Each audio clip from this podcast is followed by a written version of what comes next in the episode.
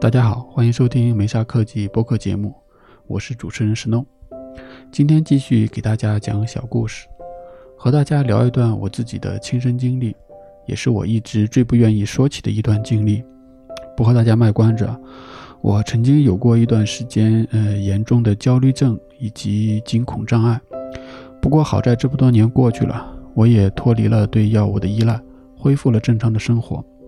就想把这段经历记录下来，或许对正在面临和我同样问题的听友有所帮助。另外，我想，当一件事情能够被心平气和的记录和讲述的时候，呃，也代表我真的走出了这段阴霾。或许也为我日后的生活能增添一份勇气吧。大概在二零一六年，我经常在安静的时候，也没有剧烈的运动，就开始感觉自己心跳加速，甚至晚上睡觉也能清晰的听到心脏在砰砰砰的跳动，有时候还会感觉咯噔一下，仿佛心跳停了一拍。开始我以为啊，只是休息的不好，但是持续了一段时间未见好转。我逐渐就怀疑自己心脏有问题，但是也不敢去看医生啊，生怕真的有问题。呃，日子就这样继续往前走，我甚至有时候担心心跳会突然停止。就在上班的时候啊，我也会用手不自觉地去摸我的脉搏，然后在心里数，他跳了多少次了。我对心脏病的恐惧，我想大部分来自于我的姑父。我的姑父人很好啊，他早年在北京打工。只是过年的时候回一趟老家，他每次回来啊，我都会跑去看他给我带了什么好吃的。后来他又做生意，然后有两个女儿，一家人啊，日子过得虽然不富裕啊，但是其乐融融。我毕业回到北京后啊，每隔一段时间都会坐一个多小时的公交车，啊，那时候我在海淀，然后从海淀去丰台看他们。后来有了地铁，我每次走的时候啊。他都和我姑骑自行车把我送到地铁站，啊，然后路上就会和我聊天，旁敲侧击地嘱咐我，啊，要早点结婚啊。也是在毕业的那一年啊，我回来北京才知道他做了一次心脏手术。他给我撩开衣服看他的伤疤，当时真的惊呆了。日子就这样平静地继续走下去，直到有一天凌晨，我接到一个电话。我已经记不得是谁打给我的，说了什么了。我当时脑子一片空白。等我赶到天坛医院的时候啊，姑父已经突发心脏病，抢救无效去世了。我犹如晴天的霹雳，从此也留下了我对心脏病的恐惧。回到我这边，心脏问题一直被我藏着掖着，不敢直面。直到有一天在公司。嗯，大概是快下班的时间，我突然感觉到巨大的恐惧袭来，仿佛心脏停止了跳动，无法呼吸。我站起来试图呼救啊，但是说不出话，脸色一定就是难看难看极了。我猜想，旁边的同事看我情况不对啊，围过来问我怎么样。我一时说不出话，或者说说了什么我也不记得了，我就捂着胸口，我以为我真的要死了。片刻之后，我感受到心跳，心脏在狂跳，然后大脑还是空白。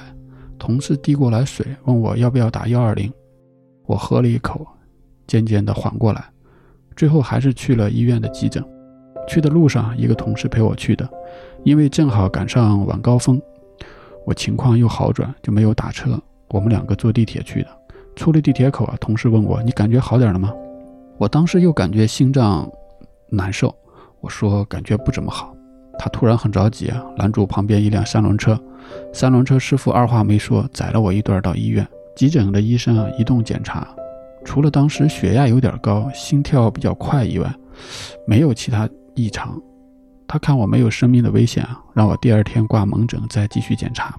于是从那天开始啊，我跑了好几次医院的心脏内科，做了心脏彩超，二十四小时的心跳监测。就是那种挂一个设备在身上一整天，然后记录你的心跳变化，专业术语应该叫 Holter，就是动态心电图。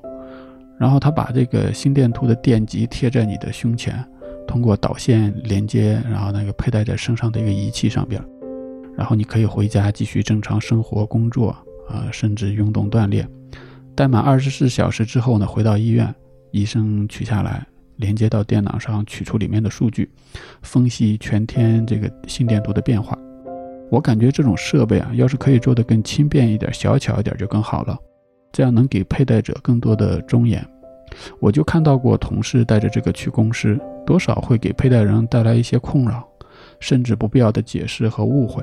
最终结论呢，就是我有比较多的心脏早搏啊，可不是晨搏，大家不要搞混。所谓的心脏早搏，是指心脏在正常有规律的跳动过程中啊，突然出现提前的跳动，给人的感觉就像是心跳停了一拍，多的话会感觉到明显的不适。呃，当然啊，具体是否有问题啊，还需要医生来评估。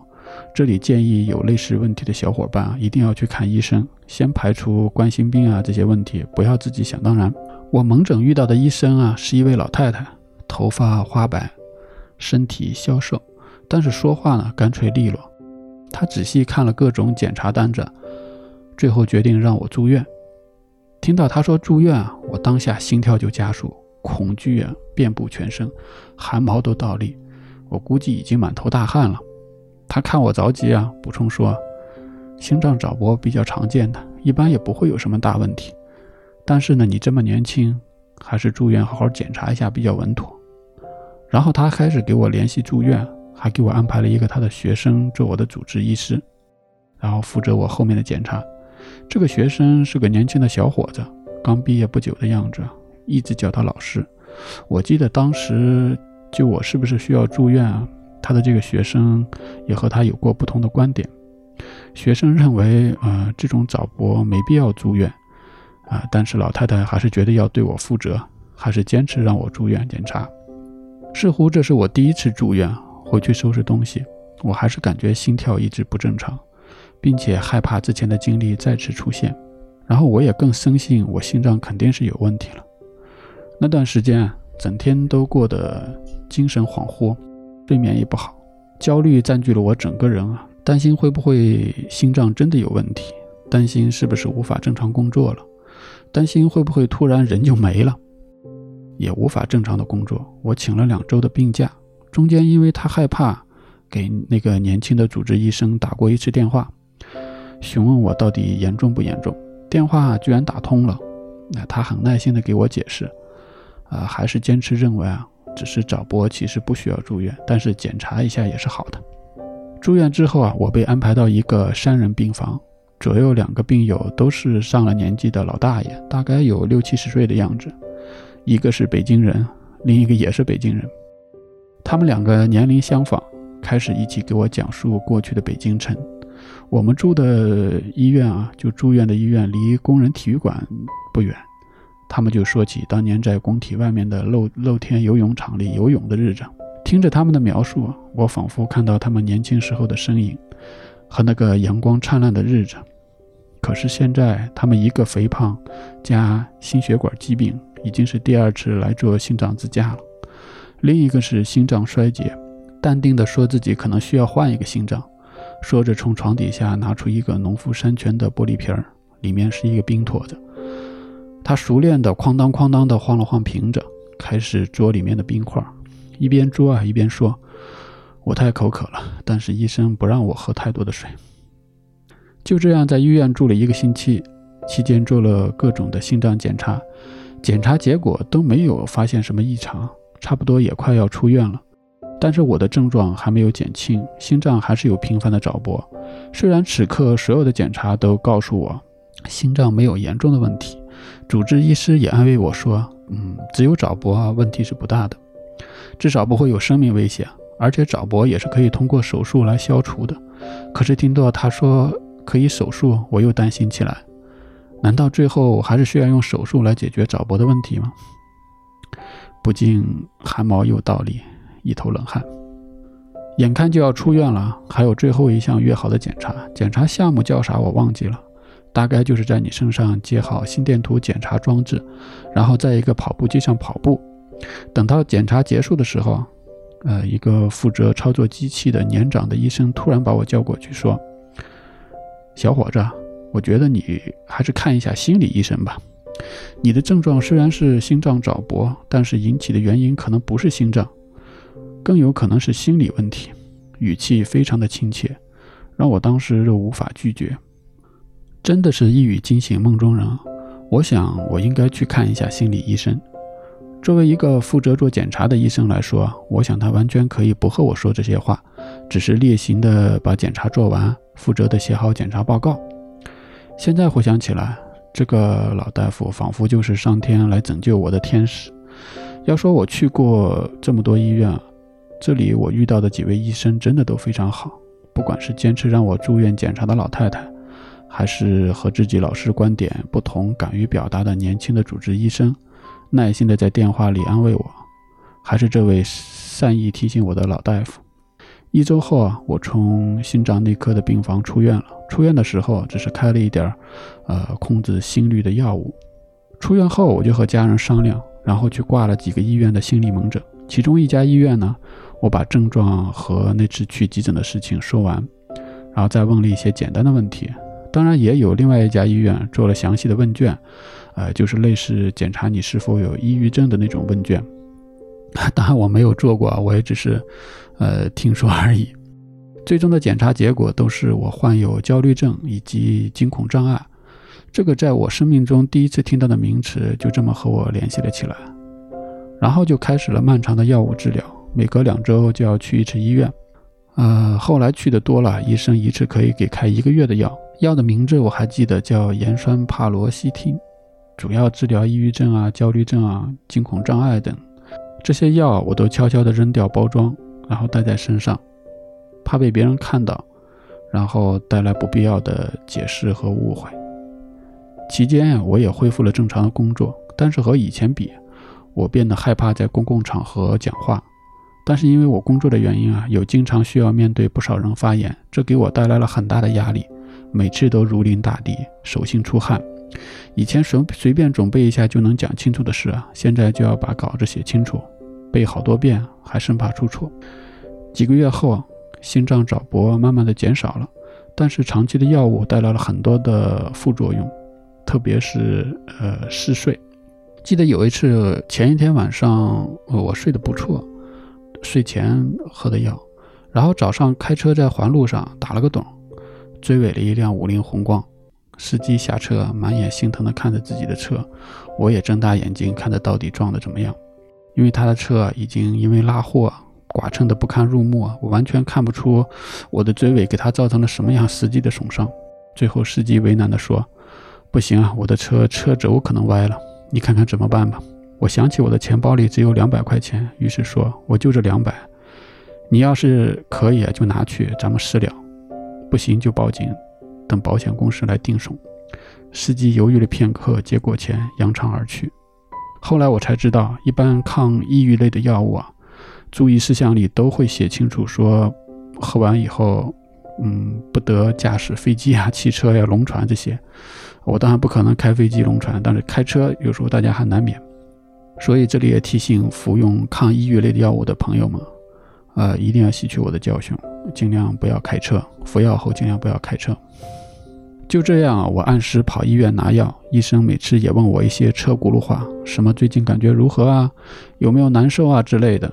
之后开药走人，药物断断续续吃了三年，期间有时候因为工作等原因停过一段时间，但是只要停药啊，就会有一些奇怪的药物依赖产生的感觉，有时候难受，有时候也说不清楚的一种奇怪的感觉。除了药物，我也改变了自己不少的生活节奏，开始经常外出散步。也是从那个时候开始，习惯听各种播客类的节目，也种下了我将来自己要做一档播客节目的种子。还尝试过正念冥想，我觉得效果也不错的。我没有午睡的习惯，但是有时候会躺一会儿，放一点音乐，把注意力集中到呼吸上，放空大脑。还有一件更加有助于缓解焦虑的，就是行动。之前计划的工作，业余要写的代码，都按照计划，按部就班的去学习去工作。随着不断有产出和收获，让自己走出空想的焦虑，用行动来充实自己，我觉得也是不错的方式。最后，心脏早搏的问题彻底没有了。虽然现在还是会因为各种生活、工作的问题感到焦虑，但是已经没有再伴随着生理上的症状了，也就是大部分人总挂在嘴边的焦虑。其实正常的焦虑有助于我们去保持生活和工作的状态，但是焦虑症和惊恐障碍是病症，需要去看医生的，有必要的还需要药物治疗。说起看心理医生啊，我没有找过社会上的各种心理咨询师，所以我不知道他们的效果如何，我这里也不做评判。呃，我去的都是北京的三甲医院的心理门诊，所以我这里说到的心理医生都是医院体系的。我又想起大学的时候，我的舍友会去学校的医院挂号看心理医生，我当时是非常的不理解，有什么事儿需要心理医生聊呢？可能我们都忽视心理问题真的会对你的健康产生实际的影响。回想起来，我因为工作生活上的一些事，压力是在不断的积压，又因为我没有及时的寻求心理医生的帮助，最终才引发了一系列的健康问题。但我又是幸运的，感谢期间帮助过我的医生。也感谢期间陪着我去挂号、在各个医院奔走的我的爱人。你身边最亲近的人，是你最坚实的后盾，也是最能陪你度过难关的人。最后，因为我本人不是医学专业，只是讲述我自己的一段经历，难免有描述不准确的地方。希望大家关注心理健康问题，根据自己的情况及时寻求专业医生的帮助。好了。今天就说到这里吧，感谢您的收听，咱们下期再见吧，拜拜。